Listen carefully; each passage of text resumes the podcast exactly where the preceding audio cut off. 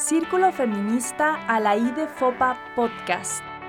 Diálogos feministas sobre derechos humanos de las mujeres.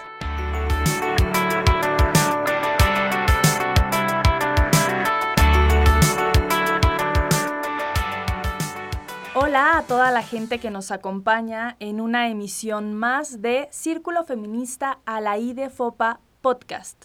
Yo soy Claudia Elisa López y como siempre iniciamos agradeciendo a la CODEM que hace posible este espacio y que establece un diálogo con las colectivas del Estado de México. Hoy estamos muy emocionadas porque empezamos un nuevo bloque de podcast. Previamente estuvimos dialogando en torno a la reglamentación en materia de derechos humanos de las mujeres. Hablamos de CEDAW, Belén do Pará, las leyes de acceso, pero las próximas seis emisiones nos dedicaremos a desmontar dichos machistas. Es decir, vamos a reflexionar en torno a frases instaladas en el habla popular que se repiten y se repiten, pero que son machistas o misóginas. Me acompaña el día de hoy Gabriela Alejandra López. Hola Ale, ¿cómo estás? Hola Eli, pues encantada de iniciar este nuevo bloque del podcast. Como dices, estaremos analizando dichos machistas y desde luego criticándolos, sobre todo pensando, como has mencionado, en que el habla popular revela muchos de los valores de la sociedad en la que vivimos. La forma en la que hablamos cotidianamente dice bastante acerca de nuestras ideas sobre las mujeres y bueno, su papel en el mundo que habitamos. Claro que sí, Ale, ¿qué te parece si iniciamos? El dicho del día de hoy es mujeres juntas ni difuntas. ¿Cuántas veces no hemos escuchado esto? Intentemos pensar cuáles son los valores o las ideas que sostienen esta afirmación, ¿no? Cómo en torno a esta afirmación hay un trabajo de naturalización de la violencia contra las mujeres, ¿no? La frase en sí misma ya es muy poderosa, mujeres juntas ni difuntas, ¿no? Como una suerte de llamado a evitar que las mujeres se junten, ¿no? Pero ¿qué te parece si para eh, empezar a criticar este dicho tan problemático, eh, citamos el concepto de patriarcado? El patriarcado es un sistema de organización social que deposita la autoridad y el liderazgo en la figura del varón. En este contexto, evidentemente son los hombres quienes tienen el control político, económico, etc. Pero además de ello, todos los significados y los discursos que emanan de lo masculino son concebidos como mejores o superiores que aquellos que vienen de las mujeres o de lo femenino. Sobre esta base, evidentemente se configura una serie de violencias de las que ya hemos estado hablando en este podcast, Ale. El patriarcado además es un concepto que se relaciona estrechamente con el androcentrismo que hace referencia a la centralidad de los hombres. Es decir, una sociedad androcéntrica es una sociedad que coloca al hombre al centro de todo y como medida de todo, lo masculino como referencia, como protagonista. ¿Por qué iniciamos, Ale, haciendo esta reflexión sobre el patriarcado y sobre el androcentrismo, androcentrismo para desmontar este dicho machista? Bueno, porque la forma más eficaz que las mujeres hemos encontrado para combatir estos dos fenómenos es justo la unión entre nosotras. La historia del feminismo nos muestra que juntas hemos sido más fuertes para combatir el patriarcado. Absolutamente, Eli. De hecho, si revisamos la historia del feminismo, encontramos que aunque es posible dar cuenta de mujeres que lucharon de forma individual contra los límites y la violencia patriarcal desde el, desde el siglo XIII e incluso antes, es solo hasta que se configura una lucha colectiva que se puede hablar propiamente de feminismo. Es decir, en la raíz del movimiento feminista está lo colectivo y contrario a este dicho del que estamos hablando, las mujeres juntas. Pensemos, por ejemplo, Elisa, en eh, de Pizan, ¿no? Christine de Pizan escribe una obra emblemática. Esta obra se llama La ciudad de las damas y la escribe en 1405. Ahí elabora una serie de quejas por los abusos del poder patriarcal Esto es lo que más tarde se conocerá como memorial de agravios. Pizán critica el hecho de que se le niegue eh, a ella tener la capacidad de juicio y discernimiento, ¿no? Y afirma, yo tengo esa capacidad. Aunque esto nos suena muy, muy, muy feminista, Eli, como señala Celia Morós y Ana de Miguel en su famoso libro Teoría Feminista de la Ilustración a la Globalización, Todavía en este caso no podemos hablar de feminismo porque Christine de Pizan se piensa como una excepción.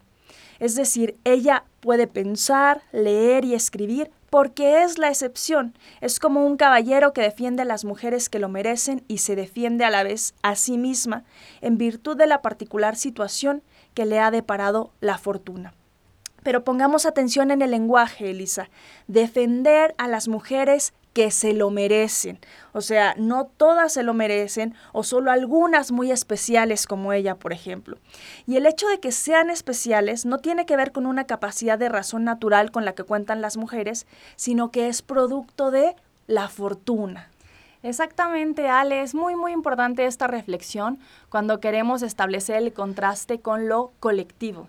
Acá no intentamos decir que el trabajo de Christine de Pizan no sea importantísimo, o no sea fundante para el feminismo o no represente un antecedente invaluable para la lucha feminista. Lo único que tratamos de hacer es eh, señalar esta diferencia que identifican o que elaboran Celia Amorós, Ana de Miguel y otras teóricas del feminismo, ¿no? Ellas dicen, por un lado está el memorial de agravios o esta lista de agravios que elabora Pizán, ¿no? Y por otro lado está ya el surgimiento del feminismo propiamente dicho.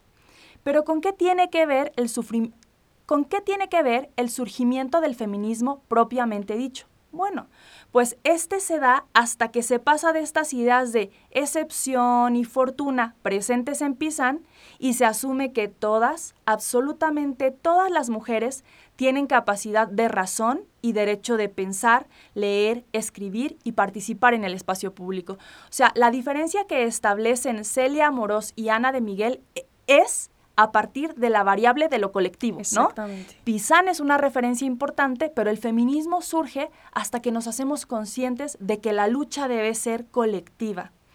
Y hay dos libros emblemáticos al respecto.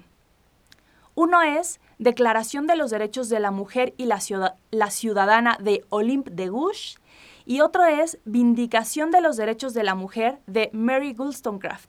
El primero se escribe en 1791 y el segundo se escribe en 1792. Y los dos reclaman el derecho de todas las mujeres a la ciudadanía, a la educación, al espacio público. Apelan a lo colectivo, es decir, a las mujeres juntas. Porque las mujeres juntas podemos reclamar ciudadanía. Las mujeres juntas podemos reclamar el derecho al espacio público y las mujeres juntas podemos luchar por nuestra emancipación de los maridos, Ale. Claro que sí, Elisa, por eso no es casualidad que existan dichos como el que estamos criticando hoy. Cuando la sociedad patriarcal dice mujeres juntas ni difuntas, lo que tiene debajo esta afirmación, o sea, lo que se teme es el reconocimiento nuestro del poder de la unión, de la lucha colectiva. De ahí que eh, poner estas fórmulas sobre la mesa, desmontar estos dichos, sea tan importante, porque habría que pensar, Elisa, ¿por qué no quieren que estemos juntas? Bueno, pues porque se han dado cuenta que de esta forma, juntas, en colectivo, combatimos más fácilmente los prejuicios, la violencia, el androcentrismo, el patriarcado y el machismo, por supuesto, Elisa. Exactamente, Ale. Y en el intento por criticar y desmontar, como hemos dicho, esta frase de las mujeres juntas ni difuntas, hicimos este recorrido teórico por Pizan, por Mary Wollstonecraft, por Olympe de Gouges, pero hay muchos otros ejemplos a partir de los que podemos desmontar esta frase, ¿no? Por ejemplo, el activismo en la calle, ¿no? Cómo las marchas, entre más grandes son, ¿no? Entre más juntas estamos, eh, logran mayor resonancia, ¿no? Y justo la historia y nuestra participación en el movimiento nos ha demostrado que ahí está nuestra fuerza, ¿no? En el hecho de encontrarnos, acuerparnos y estar todas juntas, ¿no? Em, reflexionar en torno a estos dichos machistas nos permite eh, unirnos más, ¿no? Y, también criticar el habla, criticar el lenguaje. De pronto parece que estas frases o estas eh, manifestaciones son inofensivas. Sin embargo, ya lo hemos dicho en reiteradas ocasiones, ahí en lo cotidiano, en el habla, es donde se cocinan violencias más radicales. Sí, Elisa, reiterar, enfatizar que las violencias más radicales como el feminicidio, la violación, el abuso sexual, eh, de las que la sociedad se escandaliza, ¿no? Porque cuando oímos una, una noticia de un feminicidio, eso sí parece escandaloso, pero difícilmente la sociedad repiensa las violencias que reproduce cotidianamente con el lenguaje y decir, como ya hemos mencionado en muchas otras ocasiones, que estas violencias radicales el feminicidio, la desaparición están estrechamente vinculadas con estas eh, violencias cotidianas que se encuentran muchas veces en el lenguaje, en lo que alguien considera inofensivo, solo una broma, solo un dicho, una costumbre. Ese, ese lenguaje, esas narrativas configuran la cultura que justifica y que posibilita las violencias más radicales contra las mujeres, Elisa. Claro que sí, Ale, cuando hablábamos del tema de las alertas, ¿no? O de las leyes de acceso, señalábamos exactamente esto que tú estás diciendo, ¿no?